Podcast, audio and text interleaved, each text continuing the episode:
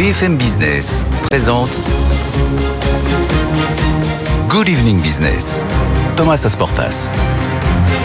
18h sur BFM Business. Bonsoir, bonsoir à toutes et à tous. Soyez les bienvenus dans Good Evening Business. On est ensemble jusqu'à 19h. Dans l'actualité ce soir, on a cette injonction du président de la République à ses nouveaux ministres. Ne soyez pas des gestionnaires, soyez des révolutionnaires. Qu'est-ce que ça nous dit sur la poursuite de la politique économique du quinquennat? On va évidemment en débattre ce soir dans Good Evening avec nos experts. On va aussi se pencher sur ce regain de tension en mer Rouge après les bombardements il y a quelques heures des Américains et des Britanniques sur les rebelles outils du Yémen.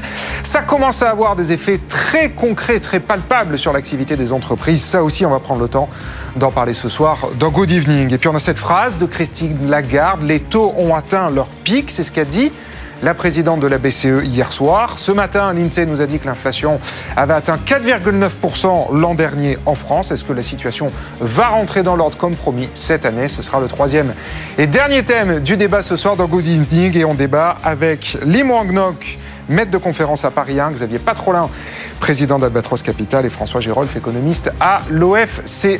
Voilà le menu. On est en direct jusqu'à 19h. C'est parti. Good Evening Business, le journal.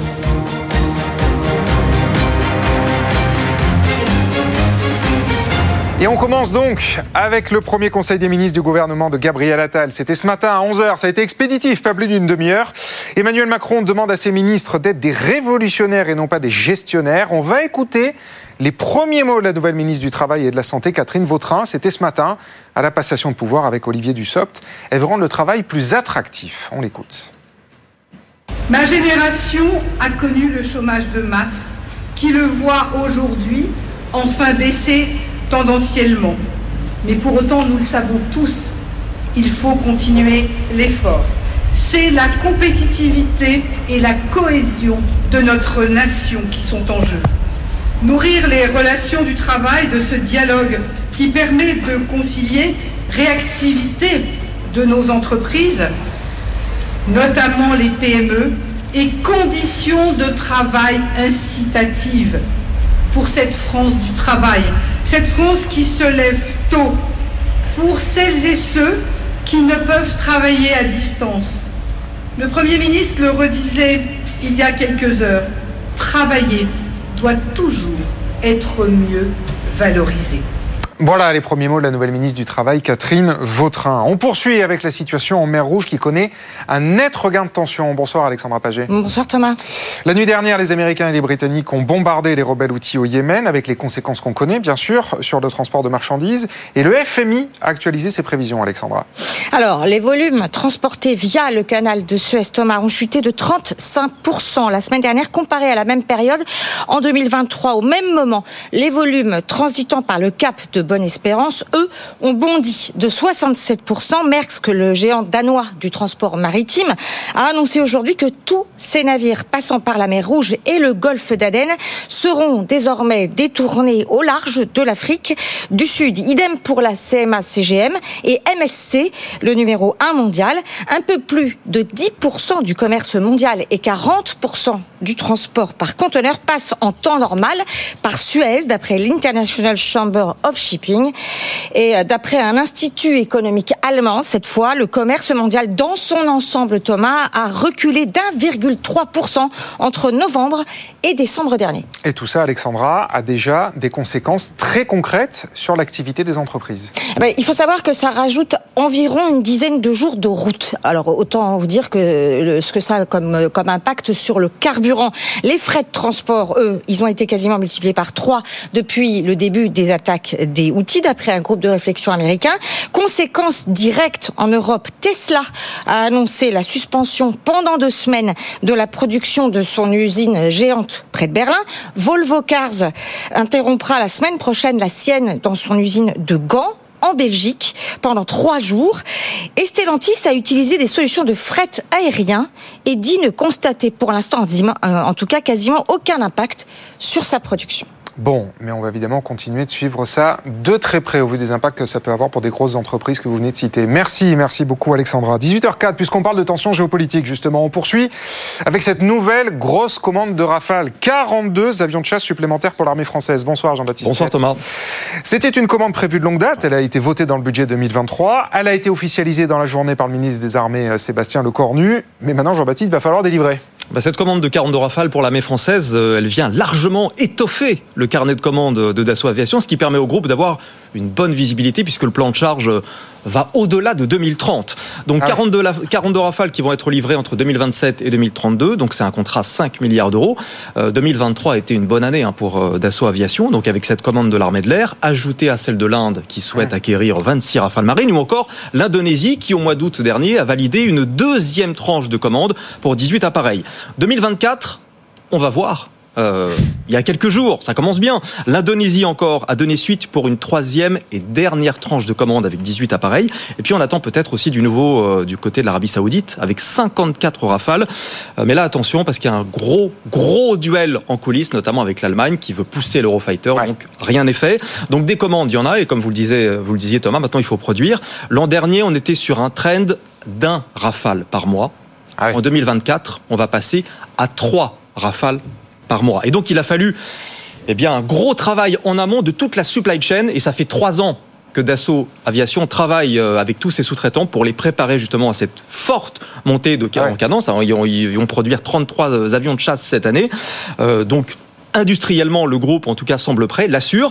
Eric Trappier, le patron de Dassault, globalement est plutôt content. Hein. Ces dernières années, bah, il explique que le Rafale est devenu un vrai produit d'export. Égypte, Qatar, Inde, Grèce, Croatie, Émirats arabes unis, Indonésie. Je dis plutôt content parce que 80% des achats d'armement des pays européens ne sont pas faits en Europe mais essentiellement aux États-Unis. Et dans le petit monde des avions de combat, eh bien, l'Europe de la défense reste toujours un vœu pieux. Oui, c'est le moins qu'on puisse dire. Merci, merci beaucoup Jean-Baptiste. Et on termine avec cette affaire qui secoue la métropole de Lyon. 15 élus écologistes ont reçu un mail anonyme qui accuse la collectivité de favoritisme sur le marché public du chauffage urbain au profit de la société Coriance et avec l'aide, vous allez voir, d'un ancien ministre écologiste, Mathieu Pechberti. Le lanceur d'alerte accuse la métropole de favoriser Coriance alors qu'elle propose un prix plus cher que son rival IDEX. Il cible aussi le rôle d'intermédiaire de l'ancien secrétaire d'État Jean-Vincent Placé qui est en contact avec plusieurs élus écologistes de Lyon. La métropole ne veut pas donner de crédit à ces accusations pour éviter un scandale sur ce contrat de 350 millions d'euros, mais elle peine à cacher son embarras alors que son président écologiste Bruno Bernard connaît bien Jean-Vincent Placé. Plusieurs sources assurent d'ailleurs que l'ancien secrétaire d'État s'est répandu à Lyon depuis plusieurs semaines sur la victoire de Coriance. L'auteur du mail sous-entend travailler à la métropole et craint d'être placardisé. Les élus suspectent des règlements de compte entre le président de la métropole et le maire de Lyon, rivaux politiques à deux ans des élections municipales. Et Corian soupçonne son concurrent sur l'appel d'offres de semer la zizanie. Pourtant, selon nos informations, IDEX a proposé un prix inférieur de près de 10%, ce qui devrait lui assurer la victoire. Attendu au tournant, la métropole rendra son verdict à la fin du mois. Mathieu Pechberti et tous les détails sur cette enquête sont à retrouver sur notre site bfmbusiness.com. Allez, 18h07, on va sur les marchés. Les marchés à Euronext. Bonsoir Étienne Braque. Comment est-ce qu'on termine la semaine? Bonsoir. Eh bien écoutez, vous avez un CAC 40 qui signe sa meilleure séance de l'année. Facile, vous allez me dire, on est le 12 janvier, mais mine de rien, le CAC 40 signe sa plus forte hausse depuis le 8 décembre quand même, avec une hausse de 1% ce soir, 7465 points, et le CAC 40 peut dire merci au secteur aéronautique qui est sur des records. Safran et Airbus gagnent plus de 3% ce soir à la clôture grâce à des commandes records qui ont été annoncées hier par Airbus. Et donc ça, ça permet de soutenir la tendance et ce n'était pas gagné puisque vous avez Burberry qui a décroché de plus de 10% en séance, qui a emmené tout le secteur du luxe vers le Burberry qui revoit à la baisse ses perspectives. C'est compliqué pour le luxe aux États-Unis et une reprise en Chine qui est toujours poussive. Et puis, autre poids lourd qui a permis au CAC 40 de clôturer dans le vert, c'est bien sûr Total Energy avec un baril de Brent qui a quasiment 3% aujourd'hui. Nouvelle tension euh, cette nuit, euh, vous l'avez dit, euh, dans la mer Rouge. Donc ça, forcément, ça permet de soutenir les cours de l'or noir. Quasiment 80 dollars pour un baril de Brent. Bon, et puis l'autre élément, évidemment, regardé très près par les marchés aujourd'hui, ce sont les banques américaines hein, qui ont publié leurs résultats. Et eh oui, comme toujours, les banques américaines donnent le là avec les résultats euh, annuels. Alors, on n'est pas sur des résultats records. C'est passé cette histoire avec des résultats qui sont en baisse hein, pour euh, les grands noms euh, de la cote américaine que sont bien sûr Citigroup, Wells Fargo ou encore JP Morgan, des titres qui perdent un petit peu du, terrain avec néanmoins des charges qui ont été massivement eh bien, mises de côté avec bien sûr une consommation qui est toujours présente aux États-Unis, mais un ralentissement économique qui bien sûr touche les banques américaines, mais ça n'empêche pas aujourd'hui JP Morgan de toucher un record historique en bourse, forcément avec des taux de carte de crédit à 25-30%. Ça fait le bonheur des banques et on l'a vu encore au mois de décembre. La consommation tient pour l'instant aux États-Unis. Merci, merci beaucoup Étienne Braque et très bon week-end. 18h10 bientôt sur BFM Business. On marque une pause et dans un instant, nos experts, nos débatteurs arrivent. On est en direct jusqu'à 19h. A tout de suite. Good Evening Business, les experts du soir. Allez les experts du soir, le débat a déjà commencé en plateau avec ce soir François Girolf, bonsoir, économiste à l'OFCE, Mathieu Pechberti, bonsoir, bonsoir. De la rédaction de BFM Business, Xavier Patrolin, bonsoir, bonsoir. Capital, et Lim Wangnok, bonsoir, maître de conférence à Paris 1. Je vous dis, le débat a déjà commencé. On parle du remaniement, évidemment, avec ce premier Conseil des ministres ce matin qui s'est tenu autour de la nouvelle équipe de Gabriel Attal, Emmanuel Macron, qui demande à ses ministres de ne pas être des gestionnaires de leur administration, mais des révolutionnaires. Un petit tour de table rapide pour commencer. Pas avec vous, Mathieu, qui rigole.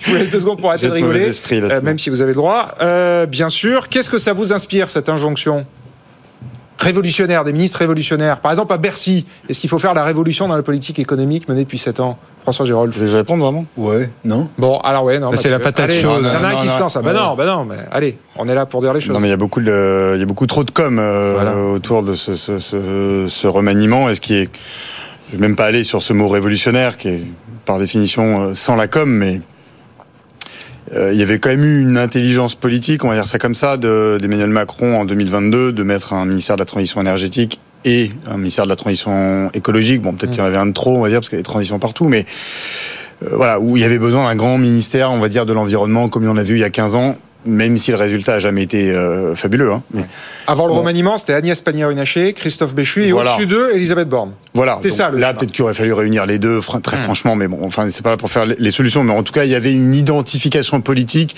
de ce qui concerne la transition écologique et énergétique, c'est un petit peu la même chose entre nous. Mais bon, là, euh, Christophe Béchu reste, certes, Agnès, Pannier-Runacher, pardon, euh, quitte ce ministère et le ministère est totalement absorbé et absorbé par Bercy, alors que quoi qu'on pense de l'action d'Agnès Pannier-Runacher, j'aurais beaucoup à en critiquer s'il le fallait. C'est pas le sujet, c'est la transition énergétique dans un pays comme la France, avec une dépendance forte au nucléaire, avec une relance du programme nucléaire, avec un retard important sur les énergies renouvelables avait nécessairement besoin de garder un ministère identifié avec un ministre fort sur la transition énergétique. Bruno Le Maire va aspirer ses prérogatives. C'est un ministre fort, mais les ministres de l'économie, des finances, euh, des comptes publics, de la transition énergétique. Enfin, vous voyez. Donc là, on est dans des choix purement de politique, de euh, euh jeu d'échecs politique sur euh, je prends ce portefeuille pour être un poids Roland Lescure pour être un poids chapeauterait l'énergie justement sous la houlette de Bruno Le Eh ben, on va voir effectivement ce qui va être euh, dessiné. Mais Roland Lescure est un ministre de l'industrie qui était déjà, pardon, mais pas très puissant. On a eu d'autres ministres de l'industrie par le passé qui étaient beaucoup plus puissants. Mmh. Voilà, c'est Bruno Le Maire absorbe le plus de, périmètre possible parce que pour aussi faire contrepoids euh, au premier ministre en place. Politique, non, mais voilà, on est vraiment. Ouais, non, mais c'est ça. Voilà. C'est la. Bon, et au détriment de l'énergie. Politique politicienne et, donc du coup, bah, l'énergie. Alors qu'on ne parle que de ça, on sort d'une crise énergétique. Ah, bah, problème nucléaire. Donc euh, voilà, c'est un petit peu, euh, c'est un petit peu, euh, c'est un petit peu étonnant. et pour finir, juste l'énergie avait tendance à être quand même séparée de Bercy justement pour essayer d'avoir forme de contre-pouvoir parce que Bercy est une machine, comme vous le savez Thomas, plus que puissant, d'une sorte de rouleau compresseur. Donc là, on revient en arrière. Bon voilà, c'est, je sais pas si c'est révolutionnaire ça. Oui, effectivement, retour 15 ans en arrière, euh, avant, avant le Grenelle. Euh, et donc le, choix de Nicolas Sarkozy. Vous partagez autour de la table cette, cette analyse de Mathieu? Ou quelqu'un se réjouit parce qu'on peut voir le, les choses de manière différente, de dire plus le temps, vu les enjeux justement de transition, plus ça va, plus les questions énergétiques, écologiques et économiques se rejoignent. Et quelque part, comme le font les Allemands d'ailleurs, on a un ministère qui chapeaute les deux. Et de souveraineté industrielle et la tutelle de EDF qui est déjà à Bercy. Donc l'idée, je pense, c'est de... On en parlait avec le patron de la PE. Avant 2008, avant le Grenelle de l'environnement, euh, l'énergie était à Bercy. Donc là, c'est un peu un retour en arrière. Est-ce que c'est pas une manière aussi de dire on, tourne la page d'une écologie euh, un peu naïve ou qu'on a vu comme peut-être un peu naïve ou étant allé trop loin? Est-ce que c'est pas un signal de dire justement c'est fini euh, l'écologie, c'est fini de donner justement les sujets énergétiques aux gens qui sont plutôt pro énergie renouvelable, mhm. de mettre euh, le paquet sur le nucléaire. Est-ce que c'est pas un peu ça le signal qu'on envoie mhm. C'est-à-dire, on tourne la page de la politique qu'on a menée euh, depuis 2008, qui était plutôt quand même de s'éloigner un petit peu du nucléaire, même si euh, Nicolas Sarkozy avait relancé le nucléaire aussi, mais, mais quand même le MTE, enfin le ministère de la, transition écologique, était plus pro énergie renouvelable, on va dire, que oui. Euh, qu'on l'ait maintenant. jusqu'à Oui, mais c'est vrai que toutes les analyses, toutes les analyses euh, d'experts, quels qu'ils soient, ou même de RTE, qui est un peu le, le, le, enfin, une sorte de référence en tout cas dans le monde énergétique, dit que nous sommes, on a besoin de relancer le nucléaire, tout le monde le sait et c'est fait. Et nous sommes extrêmement en retard sur les énergies renouvelables, qu'on soit pro ou anti en fait. Oui, ça ne passera, ça ne passera pas dans les 20 années euh, à venir. Ça c'est le rapport si on, si on, peut pas faire ça. Si on développe pas massivement des énergies renouvelables, et, effectivement, ce ministère. je suis, d'accord. Oui, mais c'est vrai qu'à Bercy, euh, les voix qui promeuvent les énergies renouvelables, très franchement, euh, ça, faut, bien les, faut bien tendre l'oreille quand même. Hein. Voilà, c'est ça. Mais je pense. Vous n'avez pas trop loin. Moi, je pense surtout qu'on arrête les conneries. On arrête les conneries. Ça fait 20 ans qu'on fait des conneries. Le Grenelle de l'environnement, euh, pardon, je vais choquer beaucoup de gens, mais était une énorme connerie. Je rappelle que le Grenelle de l'environnement a quand même donné du côté, euh, j'ai plutôt une sensibilité de gauche, a quand même donné euh, du côté de la gauche cet accord euh, de, de, gouvernement entre le PS de l'époque et Europe Écologie Les Verts, qui signifiait accord signé en 2011, accord politique qui a présidé à la plateforme du président, de, futur président de l'époque François Hollande, qui présidait quand même à la disparition d'un tiers des centrales nucléaires à moins, en moins de cinq ans. C'était dans la plateforme politique. Donc, je pense qu'on a déconné à plein tube. On a, fait, on a déconné à plein tube avec Fessenheim. Euh, on, on, a découvert l'année dernière, alors avec, pour des problèmes annexes de corrosion sous contrainte, qu'on était à poil littéralement à poil. Et enfin, les chars, euh, les chars russes qui sont aux frontières de, l'Europe de l'Est nous rappellent quand même que euh, c'est bien joli de planter des champs d'éoliennes, mais on va être confronté peut-être dans les 10, 15, 20 prochaines années à la nécessité d'avoir une base industrielle forte. Et pour avoir une base industrielle forte, peut-être un peu militaire, il faut avoir une base énergétique forte et c'est pas avec des éoliennes. Moi, j'ai juste regardé mercredi. Mercredi, c'est euh, c'est la pointe de froid. Mmh. Hein, j'ai juste regardé à, à, 11 heures. Euh, hein, on a regardé les, mmh. les, stats de RTE. On a, on a les statistiques de RTE. Euh, je dire quart d'heure par quart d'heure. Euh, on a importé à 11h30, 11h40 6 millions, 6 000 mégawatts. 6 000 mégawatts. la production à cet instant précis d'énergie renouvelable en France, hein, mmh. l'énergie renouvelable, était de 3%. Donc l'ONU, et il manquait Hein, le, il manquait en nucléaire, il manquait une dizaine, une dizaine de pourcents pour pouvoir répondre à, cette demande de pointe. Donc ça veut dire que la base nucléaire actuelle, euh, il y a des demandes additionnelles, mais la base nucléaire est trop faible y compris pour des situations. Ça ne se serait jamais produit il y a 20 ans. Il y a 20-25 ans, on, a, on, a, on avait une, une surcapacité nucléaire, à tel point qu'on exportait quasiment tout le temps. Euh, et donc, euh, je, je pense. C'est pour ça qu'avant de partir, Agnès Pannier-Runacher disait qu'il faut aller au-delà des 14 voilà. EPR. Et, et, alors le coup, qui était annoncé il y a un an par deux ans presque par Emmanuel Macron. Et pourquoi, et pourquoi ça rejoint le ministère de l'économie et des finances? Parce que c'est cette révolution-là à laquelle nous sommes. Je mets le terme entre guillemets parce que je ne l'aime pas trop.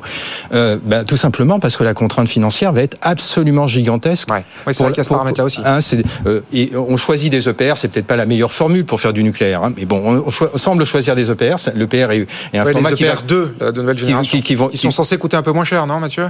Ouais, enfin, oui, c'est difficile de faire plus. Le PR1 ouais, est censé coûter aussi un peu moins cher. On, on, on, on sera autour de 10 milliards pièces hein, quand voilà, même. Ça repère Oh bah oui, parce que vous savez, là, on est sur 50 milliards pour 6 EPR, donc pardon, on n'est pas très loin. Euh, on, oublie, wow. on oubliait de réactualiser un peu ça avec l'inflation qui. Non, oui. à la fin des fins, on, enfin, pardon. Je, je, je... Alors là, effectivement, ça a du sens de rattacher ça aux finances publiques, ouais. Ben voilà, c'est pour cette raison. 140, 150 milliards d'euros. En partie, ça explique la hausse du prix du tarif de l'électricité qui va venir au 1er février. C'est, on le dit pas trop, mais en réalité, le, le, le nucléaire, c'est devenu très cher parce oui, que il faut que ce soit très sûr, parce que c'est quand même assez dangereux, faut, faut mmh. quand même le dire. Et donc, aujourd'hui, on veut que ça résiste à un crash d'avion, on veut que, etc. Et donc, en fait, le nucléaire est devenu très cher. Et il y a des gens qui pensent que le premier problème du nucléaire, c'est plus la sûreté, c'est le prix, en fait. Quand mmh. on compare notamment aux courbes d'apprentissage hein, de, ouais. du solaire et de l'éolien. Et c'est pour ça que la question de savoir si la France a raison de mettre l'ensemble de ses œufs dans le même panier du nucléaire ou s'il faudrait pas développer aussi une filière énergie renouvelable, je pense que ça reste une question plus ouverte ouais. que ce qu'on dit. Lim, vous êtes très timide ce soir, on vous a pas entendu. Ah ben j'attends que vous me donniez la Ah parole. mais non, non, non, faut pas, faut Oui. pas, faut s'imposer, Ah, allez-y, oui, c'est un si, conseil des pas, hein. ministres là, hein, allez-y, prenez la Ah, parole. je suis D'accord avec ce que vous avez dit sur le fait qu'on a pris du retard dans l'entretien du parc nucléaire et que ça explique une partie des difficultés qu'on a subies euh, au moment de la crise énergétique. Euh, maintenant, sur euh, le contrôle de, de Bruno Le Maire sur euh, le grand ensemble qui lui est attribué, Hein euh, j'ai plutôt le sentiment qu'on est dans un dispositif politique Ouais. euh, dans la perspective de 2027, où euh, euh, le, le gouvernement a grillé une grande part de ses marges de manœuvre budgétaires dans les 50 milliards par an de, de baisse d'impôts qu'il a, qu'il a réalisé, Hum. qui sont la conséquence des choix fiscaux depuis 2017, si bien que euh, il doit euh, maintenant euh, faire des économies à hauteur de 12 milliards par an, plus les 10 milliards qu'il a fait au titre de la réforme des retraites pour euh, respecter la, la trajectoire du PESTA pour l'amener en, en dessous de 3% en 2027. Et donc, tout doit être sous contrôle de, de Bruno Le Maire, qui a une fonction avec Gérald Darmanin, avec Rachida Dati et avec Catherine Vautrin, c'est de s'adresser à l'électorat LR, qui est tenté euh, sur le terrain Et Amélie de- par une stratégie d'union des droites qui, rendrait la Macronie perdante. Et l'obsession aujourd'hui euh, de Macron, c'est euh, d'arrimer euh, LR éventuellement à, un pôle qu'on appelle à gauche le bloc bourgeois, si vous voulez. Et il doit pour cela envoyer les signaux nécessaires, d'autant qu'il a eu l'obligation électoralement en vue des européennes de mettre un Premier ministre euh, venant de la gauche, et donc il doit contrebalancer avec ses signaux dans son électorat de droite. Donc c'est c'est un exercice de jonglerie un petit peu difficile dans un univers contraint euh, macroéconomiquement, euh, où la question énergétique est importante, puisque évidemment euh, EDF va devoir investir. Et alors, c'est pas un hasard si le premier déplacement de Bruno Le Maire, nouvelle version, lundi, c'est dans le Nord, chez ArcelorMittal, dans les Hauts-Fourneaux, et à la centrale qui est juste à côté, si pas de bêtises, c'est Gravelines, c'est ça? Absolument. Voilà. Une- la plus grosse centrale de France, Mm. euh, et où le sujet va être notamment euh, euh, le rôle de l'énergie dans l'industrie française et le fait de, de- de rabâcher ce discours que le gouvernement nous explique.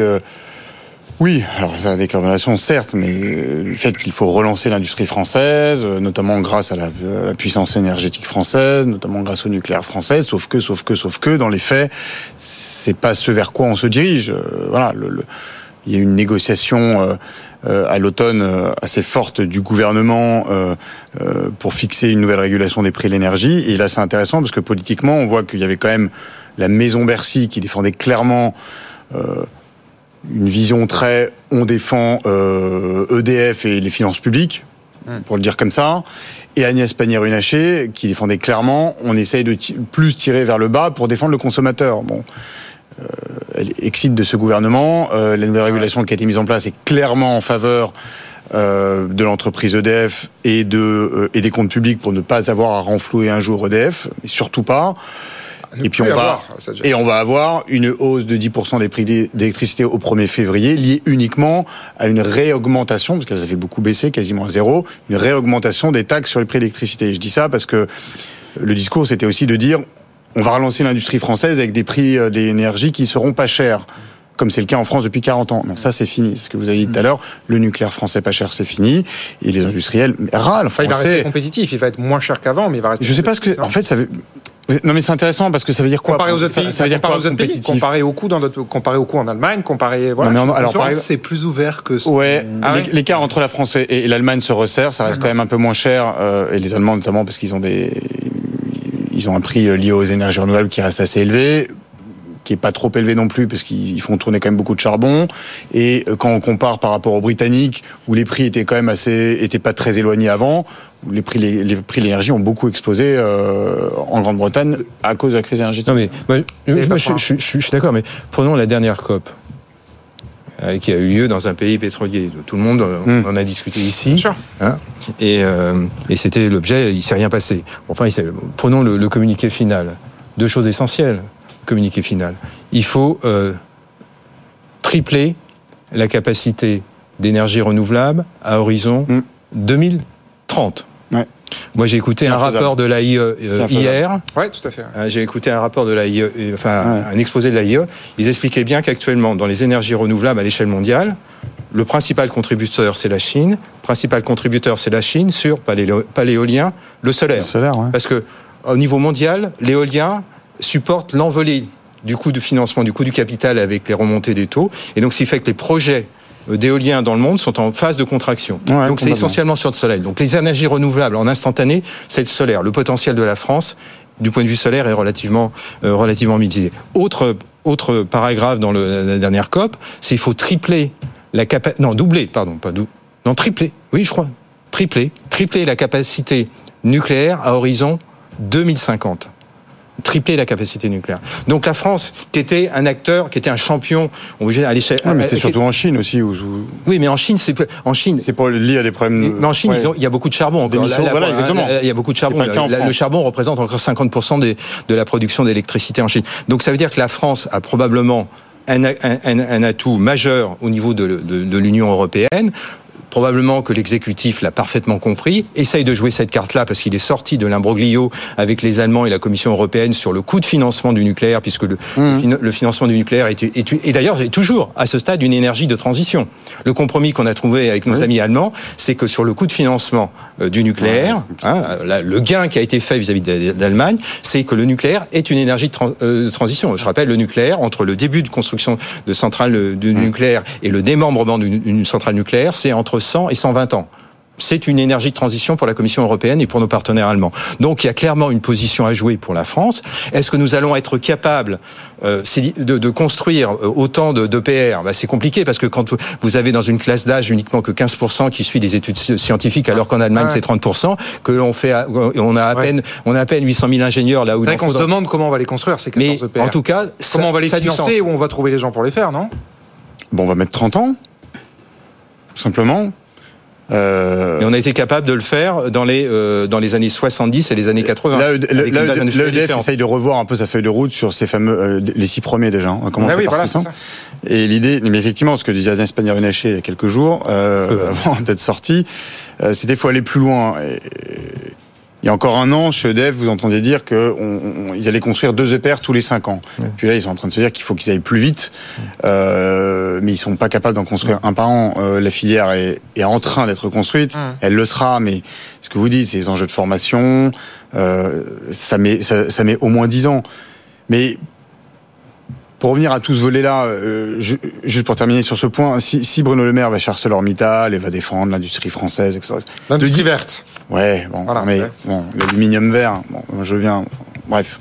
Ah bah, le discours, c'est censé être zéro carbone. Ce que je veux dire, c'est que euh, euh le discours qui n'est pas forme, qui n'est pas véritablement assumé, mais qui, qui est le cas. Enfin, Bruno Maire dit le quoi qu'il en coûte, c'est terminé. Et puis le bouclier tarifaire, ça nous a coûté 40 milliards, donc maintenant c'est fini. Voilà. Et ce que vous n'entendez pas, mais moi ce que j'entends et je peux vous dire que c'est la réalité, c'est dans les couleurs de Dev, c'est dire mais attendez, vous voulez quand même pas subventionner les prix d'électricité pour payer pour euh, livrer l'électricité pas chère à ArcelorMittal ou à des entreprises ou à des grandes entreprises de 440. Elles ont les moyens de payer de l'électricité un peu plus cher donc ils payent. Mais donc entre ce discours-là qui est audible, hein, moi en soi, hein, pourquoi pas, euh, et le fait de dire on va réindustrialiser la France, on essaie de réindustrialiser en, faisant venir des Chinois.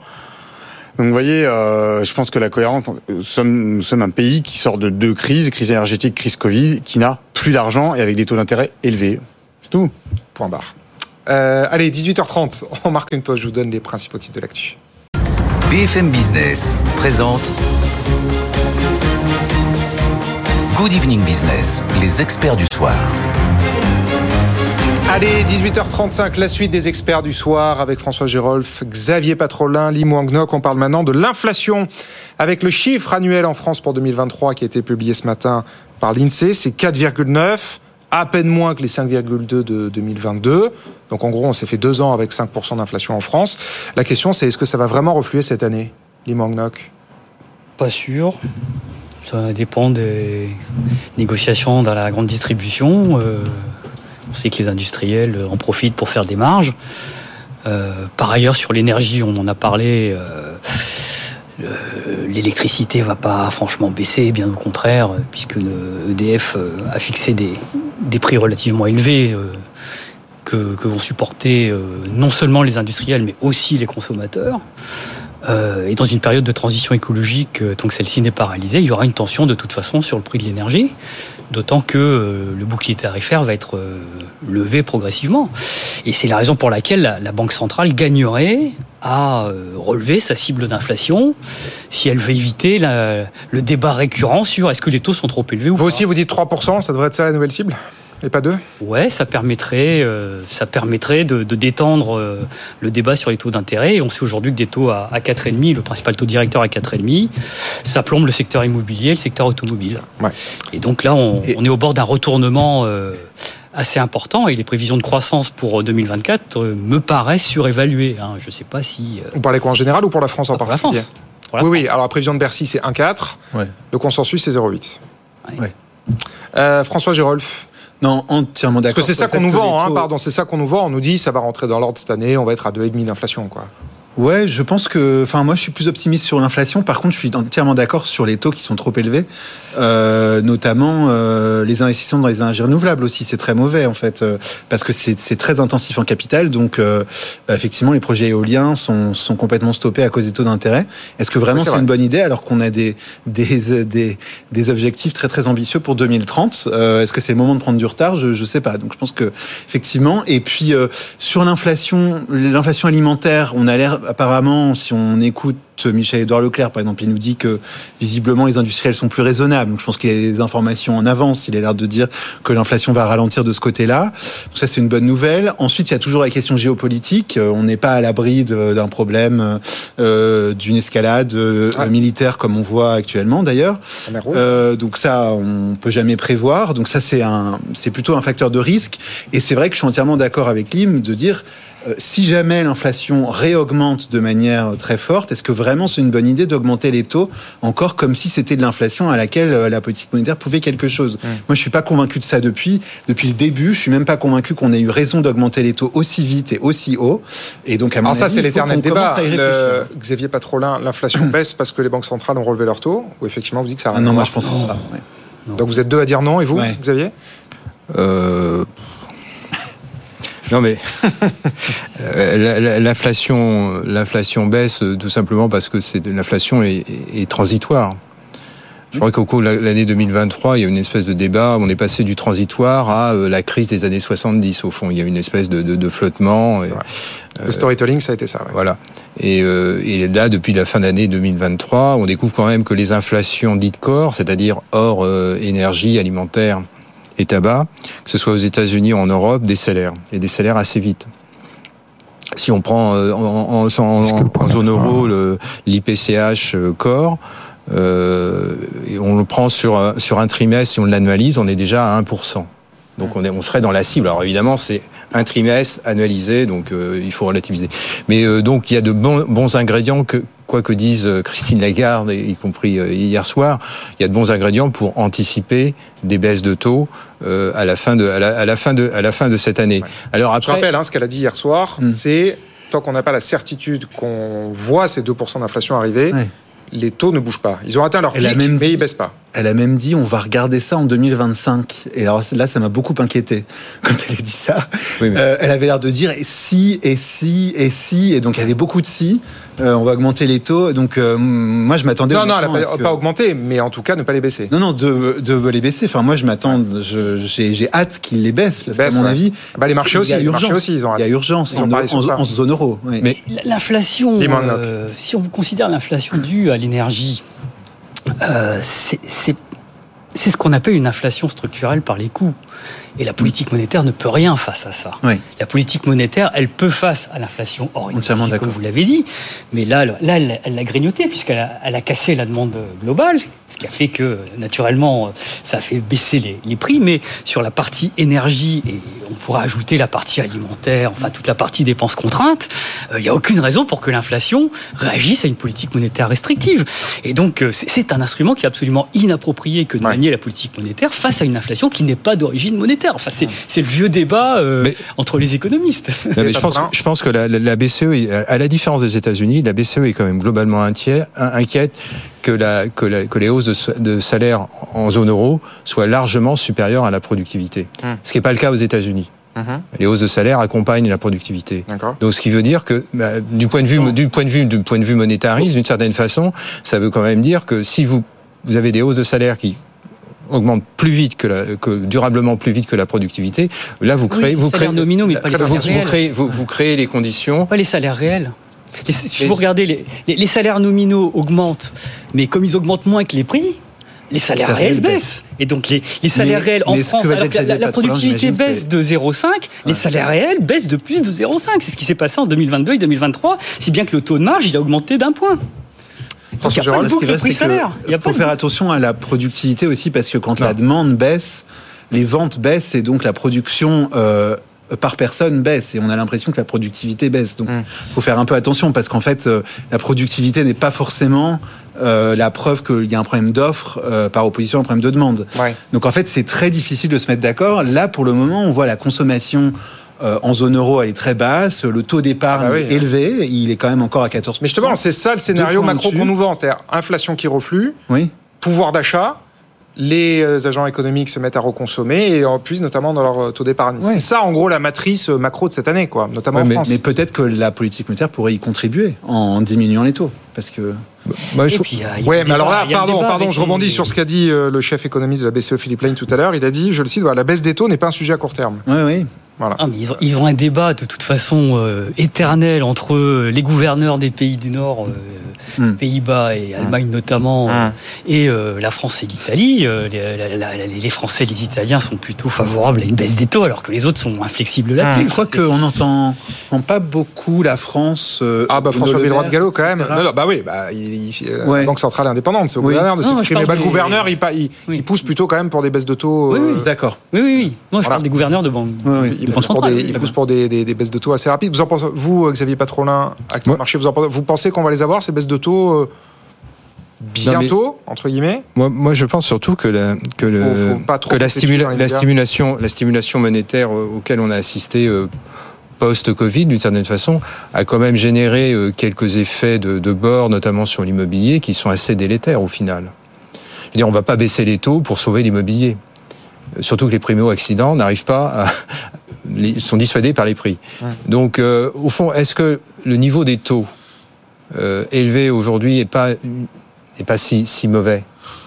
Euh, S'il permet un ajustement des prix d'immobilier, je dis pas une crise immobilière, Ouais, mais- je dis un ajustement, puisqu'au Voilà, fond, c'est on une crise immobilière. Ah oui, mais sauf que là, on, non, non, on mais y est dans la crise si on prend- oui, mais on est justement, ré- résumons, on est dans une crise immobilière alors qu'on sort d'une période où les taux, les taux réels ont été négatifs, les taux nominaux ont été très faibles, voire à un moment eux- eux-mêmes négatifs. Tout à fait. Et pour autant, nous n'avons pas construit. Nous avons simplement favorisé, j'ai dit nous collectivement, Ouais, ouais. nous avons favorisé Oui, du, du, du- du transactionnel Oui, en- sur l'immobilier ancien, où nous avons fait une mauvaise allocation de l'immobilier neuf. Et moralité, on a un problème. Donc, ça veut, on voit bien qu'une politique monétaire qui a, pour le coup, je dis pas celle de 2023, mais qui Oui, la précédait, qui a été très stimulante, où les taux, on peut pas leur faire leur reproche, étaient très bas, a favorisé une bulle immobilière et n'a pas favorisé la, la construction, n'a pas favorisé la rencontre entre l'offre et la demande. Donc attention à ce que nous disons sur le, le- le niveau, euh, le niveau surélevé des, des- des taux. Euh, moi, je, je- moi, j'ai un regard beaucoup plus, euh, beaucoup plus Nuancé. euh, nuancé, voilà. Ouais. Le problème, c'est que enfin, le, le pari de dire les prix de l'immobilier étaient trop chers, donc on va resolvabiliser les primo-accédants en faisant baisser les taux, via- en faisant baisser les prix de l'immobilier Ouais, via une hausse des taux. Ouais. Exactement, il baisse pas. Aujourd'hui, le pouvoir d'achat immobilier des gens qui achètent d'acheter, en fait, il a diminué très très fortement. bien sûr. Parce que les prix, vraiment, enfin, c'est dans l'épaisseur du trait, là, à la baisse pour le Non, ça moment. baisse pas, ça baisse Et donc, le pouvoir d'achat immobilier baisse. Donc, en fait, ce qu'on voit actuellement, c'est que les gens ont de plus en plus de mal à se loger, à acheter. Mmh. Euh, c'est pas comme si non plus le secteur de la construction euh, était dans un dans un bon état. Donc en fait, on a une baisse aussi de l'offre de logement. Donc les gens ont de plus en plus de mal à trouver des logements. Est-ce que c'est une bonne idée d'ajouter une crise de la construction à la crise du pouvoir d'achat qu'on avait déjà et à la crise de l'industrie qu'on avait déjà à cause des prix de l'énergie Bon, en tout cas, en tout cas, donc Christine Lagarde qui nous dit que sauf choc extérieur, c'est là où je veux en venir, euh, on a atteint le pic des taux. Mais quand on voit ce qui se passe en mer Rouge, alors il ne s'agit pas de- d'affoler ou d'extrapoler, mais on a quand même des regains de tension. Ces bombardements britanniques et américains sur les rebelles outils. On voit l'impact que ça commence à avoir très concrètement sur des entreprises. Tesla qui stoppe son activité deux semaines en Allemagne parce qu'ils sont plus approvisionnés. En exemple de Volvo, d'IKEA. Bon, ça nous rappelle les ruptures de supply chain qu'on a connues avec l'Ukraine. Est-ce que vous êtes d'accord pour dire que la géopolitique, c'est le risque numéro un pour l'économie cette année? Oui, oui. Oui, oui, c'est. J'aurais pas dit ça, vous voyez, sur, le, sur la mer Rouge. Je crois même avoir dit que c'était un, un non-sujet il y a 3-4 semaines, comme quoi il faut rester humble devant le. Ah, bah alors expliquez-nous, ouais. Euh, devant la, devant. Euh, non, parce que je me disais, euh, c'est pas des outils avec quelques barres qui vont. Euh, et là, on découvre progressivement, en s'intéressant de plus en plus près à ce qui à ce qui s'y passe, que manifestement, les outils sont capables de faire des opérations d'une extrême complexité euh, qui sont nés dans un conflit asymétrique, mais malgré tout, ce conflit asymétrique leur permet d'utiliser euh, des drones euh, en, en série, d'utiliser des missiles de mmh. toutes sortes, et oblige le, le dispositif américain à, à une réponse assez complexe. Euh, et moi, dans, ce que j'en tire, c'est plutôt une réflexion sur la souveraineté, parce que j'entends les discours, que ce soit les vœux du président ou même à tout bout de champ, on parle de souveraineté, souveraineté européenne.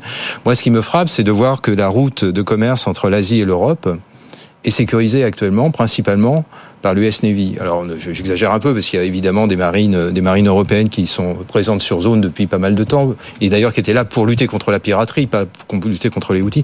Mais manifestement, nous Européens, qui revendiquons euh, ce projet avec une, thématique de souveraineté, on est incapable de sécuriser notre route commerciale. Et donc je, je, je, crains que le détour par le cap de Bonne-Espérance, bien nommé pour le coup, euh, soit plus durable qu'il n'y paraît.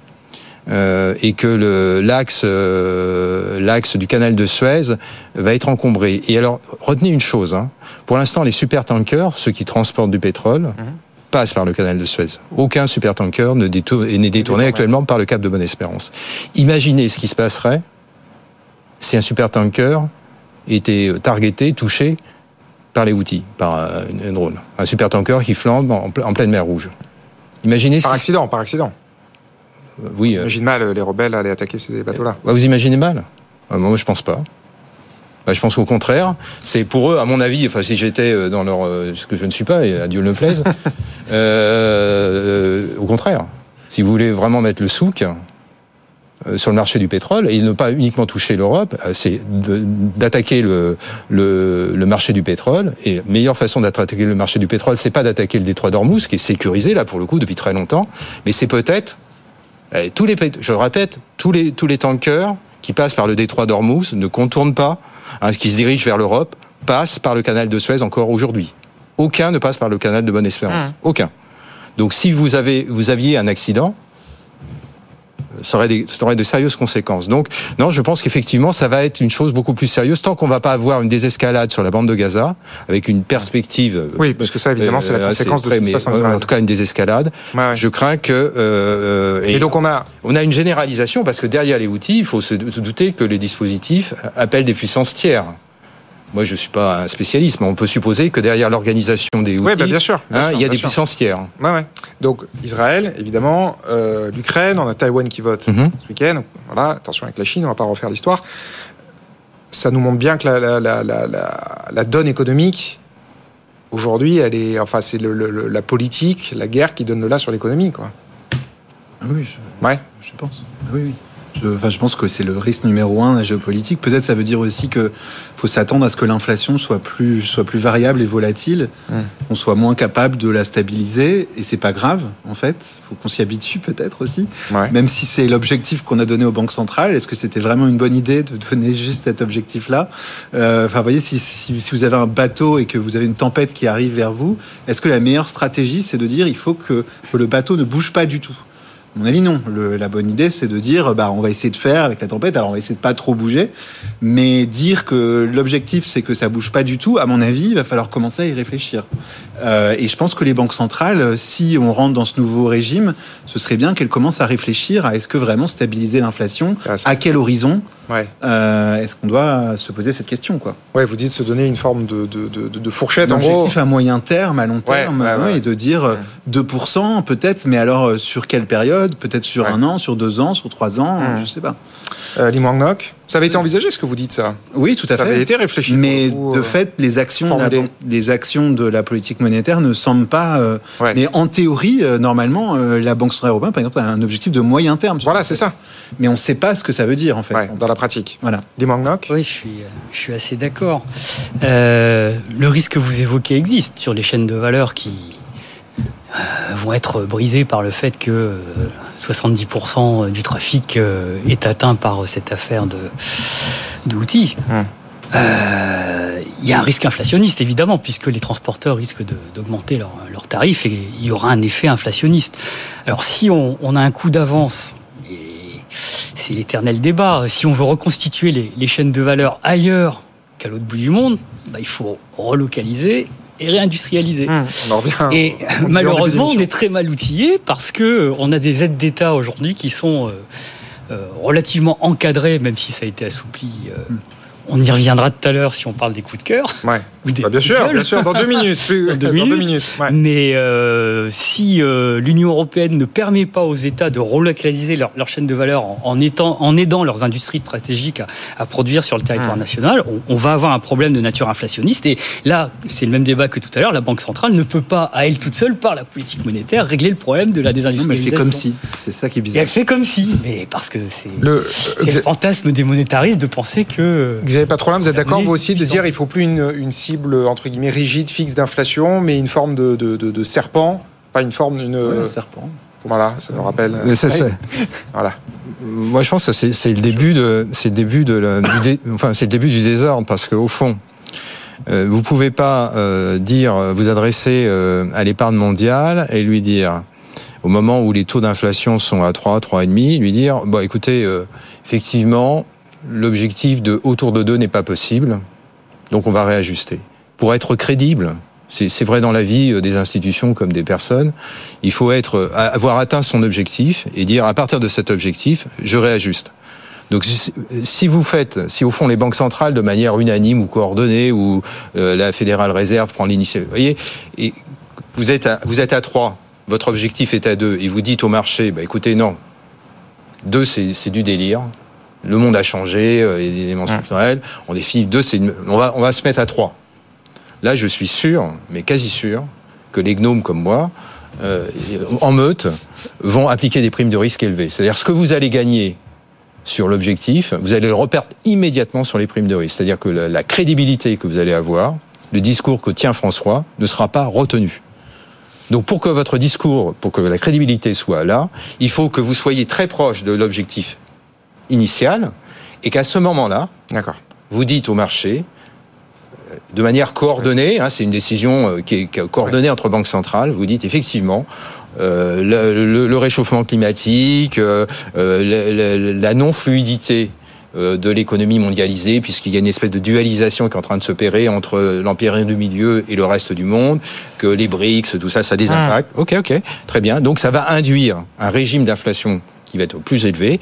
Et à ce moment-là, on target plus 2, mais on target 3. Mais il faut déjà avoir précédemment être Ouais, arrivé. Ah, c'est comme, ouais, c'est comme un médecin que vous allez voir votre médecin et vous- il mesure votre tension. Vous êtes en, vous êtes en hypertension, vous prenez des médicaments et puis euh, et puis euh, vous allez voir, euh, vous êtes à je sais pas, à, euh, on va dire vous êtes à 15, euh, allez, 15, 15, 15, 10 et vous vouliez être à 13, 13, 8 et puis votre médecin dit oh, écoutez c'est pas grave, le 13, le 13, 8, c'est de la rigolade, on va se caler sur le 15, 10 ne vous inquiétez pas. Ça, si vous allez je voir un médecin. même pas ça. hein. Je proposais même pas d'augmenter la cible d'inflation à Ah. 3. Je disais de faire la moyenne sur une plus longue période. Comme on a eu de l'inflation à 1% depuis en gros 10 ans, si vous faites de la moyenne sur une plus longue période, bah en fait, euh, voilà, le, le 2%, il est. En fait, le, la Banque centrale européenne, depuis son existence, n'a toujours pas atteint son objectif moyen de 2%. Donc, finalement. Oui, mais c'est Oli- euh, Olivier Blanchard, je crois, l'ancien Oui, chef oui, économiste ouais, du, du FMI, qui avait, qui fait. proposé un changement de Oui, tout à fait.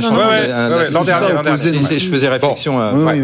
Allez, euh, il nous reste deux minutes. On va quand même les prendre pour euh, vos coups de cœur et coups de gueule de l'actu. Qui veut commencer en 30 secondes l'un et l'autre? Lim, vous en aviez un, vous me disiez. Alors justement, moi, mon coup de cœur, c'est euh, lundi 8 janvier, la Commission européenne, enfin, a autorisé une giga aide d'État individualisée à l'Allemagne pour empêcher la délocalisation d'usines de batteries aux États-Unis, uh-huh. hein, puisque le groupe Northvolt suédois était tenté de délocaliser pour bénéficier des subventions de l'Inflation Reduction Act. Et là, enfin, on s'est rendu compte que face au protectionnisme américain, il fallait peut-être que euh, l'Union européenne prenne des mesures protectionnistes pour relocaliser précisément ces chaînes de valeur. Bon, l'Europe bouge, l'europe euh, fait sa petite Mais révolution. Mais ce n'est temporaire, malheureusement, puisque dans le, texte qui permet si ça marche, oui, oui, c'est vrai. si ça marche, peut-être que ça va durer. Après de, 2025, ouais, c'est encadré. Hein. Bon, vous n'avez pas trop là votre. Moi, c'est l'instabilité ministérielle, c'est qui fait qu'en en six ans, on a connu quatre premiers ministres. Euh, six ministres, de, on connaîtra six ministres de la santé, euh, cinq ministres de l'éducation nationale. Alors certes, dans cette euh, dans cet océan d'instabilité, il y a un îlot de, de, de, de stabilité qui est le ministère de l'économie et des finances, mais on, ça, ça a des petites allures de quatrième République. Euh, et alors c'est d'autant plus étonnant que la quatrième République, les gouvernements changeaient tous les six mois, mais il y avait des changements de, de, de politique. Là, on a des changements de ministres, mais sans véritablement changement de politique. Et j'ai l'impression que la technostructure prend le contrôle au fond, et que on a des et donc on peut pas inscrire de, de, de politique euh, durable euh, avec une vraie emprise, en vraie emprise. Et quand je vois par exemple les résultats qu'on a euh, sur l'éducation nationale, sur le classement PISA, moi je suis relativement, je suis relativement inquiet face à cette instabilité de, de ministres qui sont là plus pour des termes de cosmétique politique, de, de choix, de campagne, pas de campagne, de positionnement, mais je vois pas la politique au sens, euh, au sens d'un cap. d'une projection, d'une direction, d'un déroulé. Et euh, donc ça, je trouve que c'est quelque chose de... Voilà, c'est un léger coup de gueule. Oui, le message n'est pas su. Bon, non, mais léger, franc. Euh, en 30 secondes pour vous, François ouais. Rolf et un coup de gueule. Alors, je suis, je suis, je suis d'accord avec Lim. C'est très bien que l'Europe avance sur les aides d'État, mais c'est encore trop long, euh, et notamment sur la politique budgétaire et la politique monétaire. Je trouve qu'on est en train de refaire la même erreur qu'on a fait en 2011-2013, même si on a l'impression que c'est pas le cas parce qu'on a des déficits élevés. Les États-Unis, c'est encore plus élevé. Donc, en fait, en différence, euh, on est en train de prendre le même retard que ce qu'on a pris ouais. en 2011-2013, et c'est dommage parce que c'est encore des histoires euh, de politique économique. On est trop prudent, on a trop peur de faire du déficit, alors que franchement, il euh, n'y a, aucune raison. bon, eh ben, le message est passé aussi. Merci, merci à tous les trois. François Gérolf au FCE, Xavier Patrolin chez Albatros, Elie Angnok, maître de conférence à Paris 1. Merci infiniment à tous les trois pour la qualité du débat. Et merci à vous de nous avoir suivis. Lundi soir, en direct, vous retrouvez Good Evening Business avec Guillaume Paul et Audrey Tcherkov. Et puis restez bien avec nous ce soir sur BFM Business. Je vous donne le programme. Dans un instant, les pionniers chez Fred Mazzella. Puis ce sera euh, C'est votre argent avec Marc Fiorentino à 20h et Iconique, votre rendez-vous du luxe à 21h sur BFM Business. Bonne soirée et très bon week-end sur BFM Business. Good Evening Business. Actu, expert, débat et interview des grands acteurs de l'économie.